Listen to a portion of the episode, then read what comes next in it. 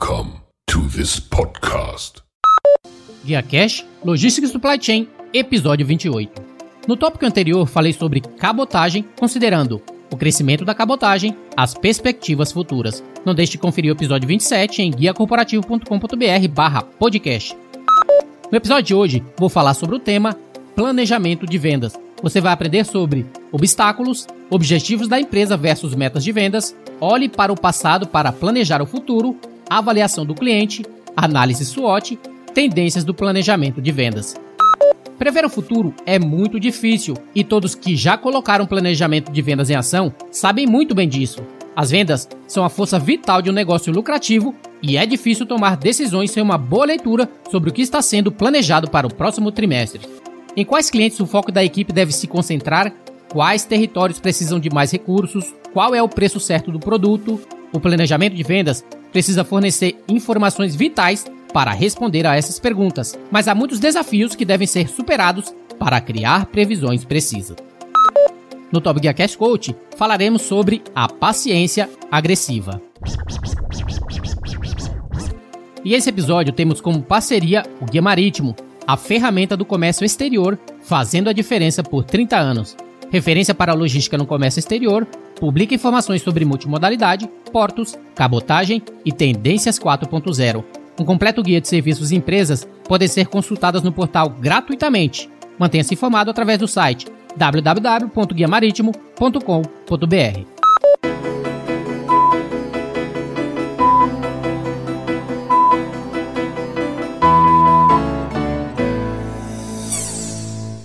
Obstáculos.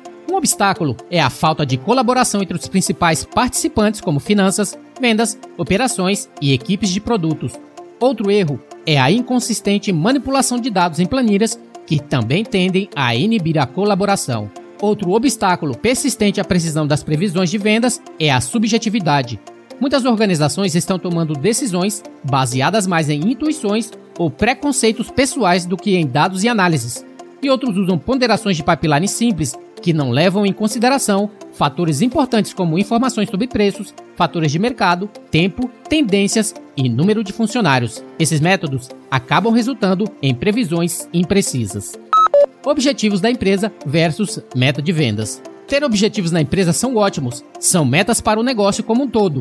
A equipe de vendas deve ter o seu próprio conjunto de metas. Cada vendedor da equipe deve desenvolver seu plano de vendas com uma descrição detalhada de como atingir essas metas. O roteiro deve incluir uma cadência de prospecção e revisões trimestrais para permanecer no caminho durante todo o ano.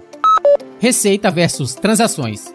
Seu plano de vendas incluirá receita bruta, número de transações, novas contas, upselling, referências ou todos os itens acima. Pense nas várias maneiras pelas quais você pode atingir suas metas de vendas para o ano. Não subestime o poder de referências, upselling e cross-selling. Referências respondem por 10 a 12% das vendas e raramente são usadas em planos de vendas. Por que deixar dinheiro na mesa? Olhe para o passado para planejar o futuro. De onde vieram as suas vendas no ano passado? Por quê? Eles são o tipo de clientes que você quer no seu planejamento de vendas atual? Qual o fator uau que os fez decidir comprar de você em vez dos seus concorrentes? Você considera o fato de que a maioria das empresas perde 10% de seus clientes todos os anos devido a fatores comerciais? Esse número é levado em consideração nas projeções de vendas? Avaliação do cliente. Que tipos de clientes você tem atualmente em seu portfólio de negócios? Os clientes são divididos em quatro categorias. Clientes A são clientes altamente rentáveis e com baixa manutenção. Eles são os clientes que você quer se concentrar e obter no seu portfólio. Clientes B esses são clientes que são bastante estáveis, estão no meio do fluxo de renda e são geralmente muito fáceis de manter. Cliente C, esses são clientes na extremidade inferior do fluxo da renda, são estáveis, pagam a tempo e dedicam-se muito pouco ao serviço. Clientes D, estes são os clientes que têm pouco lucro, sempre perseguindo o preço mais baixo e são difíceis de atender. Estes são os clientes que você deseja se livrar e não adicionar mais ao seu portfólio de cliente pensando à frente. Você perdeu uma conta no ano passado para o seu concorrente? Você está eliminando prospecções com eles porque eles estão fazendo negócios com seus concorrentes? Essas são oportunidades negligenciadas que podem ser adicionadas ao seu planejamento de vendas. Ao desenvolver um plano de vendas, inclua até mesmo aqueles que poderia não estar olhando nesse momento. Você pode se surpreender ao descobrir que eles não estão tão felizes quanto pareciam quando você falou com eles pela última vez. Esse é o momento para falar com eles. A primeira parte do ano é o momento em que as empresas avaliam decisões de compra na maioria das indústrias. Aplique análise SWOT em seus concorrentes. Você fez uma avaliação recente dos seus pontos fortes, pontos fracos, oportunidades e ameaças? Mais importante, você fez a análise SWOT em seus concorrentes, assim como em seus clientes? Conhecer o panorama de vendas da sua empresa ajuda a posicionar seu produto no melhor cenário possível para conquistar novos negócios. Tendências do planejamento de vendas. Orientada por dados. As previsões se tornarão mais voltadas para os dados no futuro, à medida que as empresas colocarem a análise preditiva e o aprendizado colaborativo em ação para combater a subjetividade e o preconceito. Essa abordagem também terá a vantagem de ser mais voltada para o futuro do que os métodos tradicionais de previsão. Colaboração mais pessoas estão envolvidas no processo de previsão para os próximos anos, porque os dados fluirão de várias unidades de negócios para informar as previsões. Os dados mais valiosos normalmente serão das equipes de linhas de frente que estão familiarizados com as tendências atuais do mercado e têm o pulso sobre as necessidades dos clientes atuais e potenciais. Multifuncional quando os planejadores adotam uma abordagem de planejamento de vendas conectada, eles têm a vantagem de acessar várias visualizações em uma única plataforma. Isso lhes permite avaliar melhor o desempenho por representante, região e empresa e alinhar funções dos negócios. Tendência consciente. Frequentemente, as previsões de venda são vistas como instantâneas no tempo, mas a introdução do tempo como uma dimensão pode trazer padrões e contextos para a integridade geral do pipeline de vendas e resultar em uma previsão melhor. Identificar os estilos de venda dos profissionais de vendas pode permitir que as organizações possam prever com mais precisão os resultados de vendas futuros. Insights em tempo real.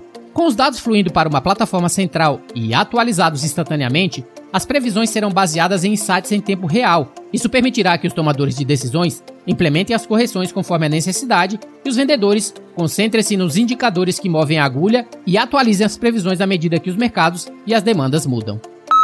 Conclusão desse tema. Alguém disse uma vez que o sucesso é um evento bem planejado. Essa informação se aplica mais definitivamente ao sucesso nas vendas. As organizações de maior produção têm um planejamento de vendas anual bem pensado e executado. Isso resulta em uma organização que funciona como uma máquina bem lubrificada. Sua melhor produção de vendas vem do reconhecimento de que existem fatores muito controláveis que podem levar a uma alta probabilidade de atingir seu planejamento de vendas anual. A preparação é um pré-requisito para o sucesso. Embora seja verdade que ninguém pode prever exatamente o que vai acontecer com a sua empresa, acompanhar as tendências futuras e aproveitar as forças esperadas para impulsionar o sucesso no próximo ano ajudará o seu planejamento de vendas a promover as mudanças necessárias e aumentar a produtividade. GuiaCast Coaching, com o tema A Paciência Agressiva.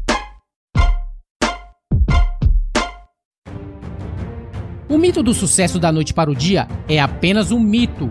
Você tem que entender que não importa o que você faz, o tempo está passando. O tempo sempre será um fator crucial. Você pode apenas ter paciência e colocar os pés para cima e não fazer nada, ou você faz tudo o que pode por dois meses e depois diz: não está funcionando. E ambas as opções estão erradas. Você precisa entender como praticar a paciência agressiva. A paciência agressiva é essa: eu entendo que vai levar tempo, mas também vou ser agressivo com tudo que faço para fazer esse ponto acontecer. Eu vou literalmente fazer tudo o que puder para acelerar esse processo com urgência. Você nunca vencerá no mais alto nível até conseguir ter duas ideias concorrentes na sua cabeça. Ideia número 1, um, isso vai levar 10 anos. Ideia número 2, vou fazer isso acontecer hoje e vou me perguntar todos os dias: por que não aconteceu hoje? Que coisa eu não fiz? Que conjunto de habilidades está me faltando? O que vou fazer? Qual é o próximo grande salto à frente que preciso dar? Mas vai levar 10 anos e só acontecerá comigo se eu estiver indo com tudo como se tivesse que acontecer agora. Fazer coisas que importam leva tempo. Fazer coisas ótimas leva tempo. Fazer coisas que vão fazer com que você seja pago leva tempo. Você não pode contornar isso. Você não pode superar o tempo. Não pode mudar. Não pode fazer nada a respeito. Isso vai levar tempo. E se você consegue entender a paciência agressiva e como colocar em prática na sua vida, não apenas pode alcançar tudo que deseja, mas também pode fazê-lo com uma sensação de calma, com uma sensação de confiança, com uma sensação de certeza de que a sua vida vai se tornar da maneira que você deseja. É preciso ter fé, você tem que confiar que as coisas vão acontecer. No final do dia, se você for dormir à noite e dormir bem, sabendo que todos os dias você deu tudo de si, pode se sentir bem com o fato das coisas acontecerem. Se você pode entender que vai demorar muito tempo e que durante esse momento, hoje, você terá que fazer absolutamente tudo o que puder, você não poderá ser outra coisa senão bem-sucedido. Portanto, seja paciente, porém, seja agressivo. O Guia Marítimo, tradicional organizador de conferências e feiras, anuncia a próxima Logitech Connect. Acesse guiamaritimo.com.br e saiba mais.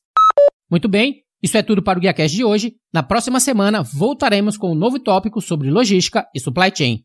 E se você acredita no nosso trabalho e quiser apadrinhar o programa através de uma doação simbólica, basta ir até o site padrim.com.br barra GuiaCast e participe.